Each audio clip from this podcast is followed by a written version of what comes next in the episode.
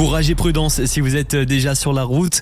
Le week-end, aux alentours de la demi, régulièrement dans le brunch Radio Mont Blanc, nous faisons le récap de la semaine, oui, de toutes les infos qu'il y a pu y avoir sur l'antenne de Radio Mont Blanc. C'est avec notre rédaction.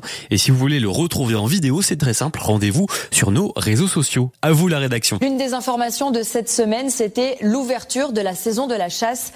Le président des chasseurs de Haute-Savoie nous a parlé de la population du loup qui grandit dans le département et de l'épineuse question du partage de la nature entre chasseurs et non-chasseurs.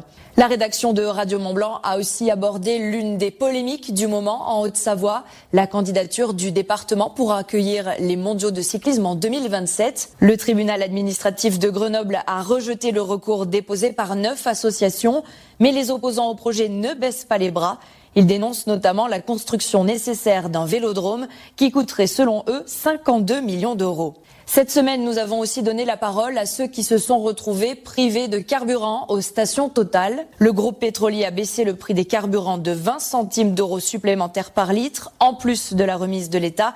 Et Total a été confronté à une rupture de stock, ce qui prouve encore une fois que les Français cherchent à faire des économies. Et parmi les invités de la rédaction Radio Mont Blanc cette semaine, le directeur de l'agence Savoie Mont Blanc, Michael Ruiskert, qui a fait le bilan de cet été de cette saison touristique dans nos deux Savoies et qui a partagé avec nous les premières prévisions pour le prochain hiver.